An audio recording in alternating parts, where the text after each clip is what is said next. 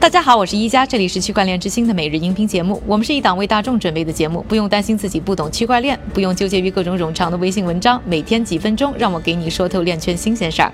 今天是二零一八年的十一月一日，星期四，大家早上好。英国金融市场行为监管局（简称 FCA） 本周表示，正考虑在明年第一季度要禁止向散户出售包括期货合约在内的数字货币衍生品。一旦禁止，这将是 FCA 首次对于这个新兴的市场啊进行重大干预。同时，也意味着因为数字货币衍生物而利润丰厚的伦敦交易平台 IG Group 和 Plus 五百遭遇重挫。FCA 呢警告说啊，数字资产没有内在价值，投资者呢得做好血本无归的准备。同时，他们还认为数字资产在未来呢将对金融稳定构成威胁。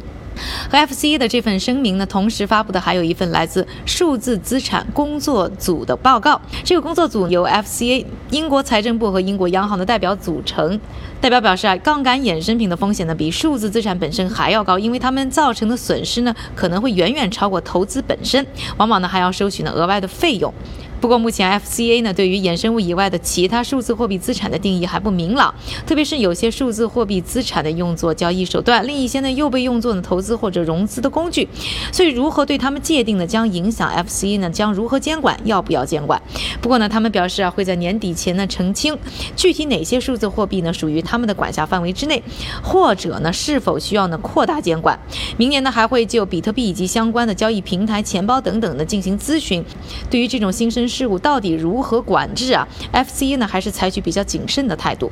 受到这一消息影响呢，比特币的价格在美国时间呢也是跌回到了六千三百美元左右的价格低点。再来看一个有趣的收购消息啊，在我们的纪录片当中出现的区块链公司 Consensus 呢，刚刚收购了太空资源开采公司 Planetary Resources。具体收购细节呢尚未披露。不过我们知道，Planetary Resources 的首席执行官兼总裁克里斯勒威基以及总法律顾问布莱恩伊斯雷尔将加入 Consensus，而 Consensus。将在呢 Planetary Resources 华盛顿州的工厂里呢展开他们的太空计划。先和大家介绍一下 Planetary Resources 这家公司呢，成立于2010年，由谷歌创始人拉里·佩奇等多个知名亿万富翁联手资助。目标呢是进行了外太空的探索，同时呢把开采到的小行星上的资源呢带回到地球。公司在技术发展上呢一直算是比较顺利的，但是啊在最近一轮的融资当中呢受挫。好在呢有了接盘侠 Consensus 出现，这家公。司呢是基于呢以太坊的区块链软件开发工作室，由以太坊的共同发起人约翰鲁宾创办。现在公司已经开发了五十多个企业项目，范围很广，包括游戏 DoWars、预测市场平台的 Group Gnosis 等等。但说到区块链企业收购小行星开矿企业啊，还是让人觉得有些匪夷所思。虽然呢，目前具体的计划呢我们不清楚，但是呢，Planetary Resources 的法律顾问伊斯雷埃尔呢是暗示啊，太空私人订购啊等等太空商业活动呢，算是人类社会里唯一没有围绕领土主权进行订购的领域。那来自越来越多国家的参与者呢，需要协调交易的时候，可能以太坊的智能合约就会是非常好的解决方案。如果是这样的话，Consensus 看中的可能就不光只是这家公司了，而是下注呢，太空将是很快人类进一步开拓的另一片疆土。其实呢，打太空主意的不只是 Consensus，号称是首个太空国家的 Asgardia，不仅计划建立一个独立的太空数据存储平台，还准备发行自己的区块链数字货币 Solar。当然了，不难想象这一系列举动的背后也是引发了各种各样的法律热议。说完了今天我们的两个话题之后呢，下面的时间还是交给我们的韭菜哥，他为大家准备了一系列链圈的最新快讯。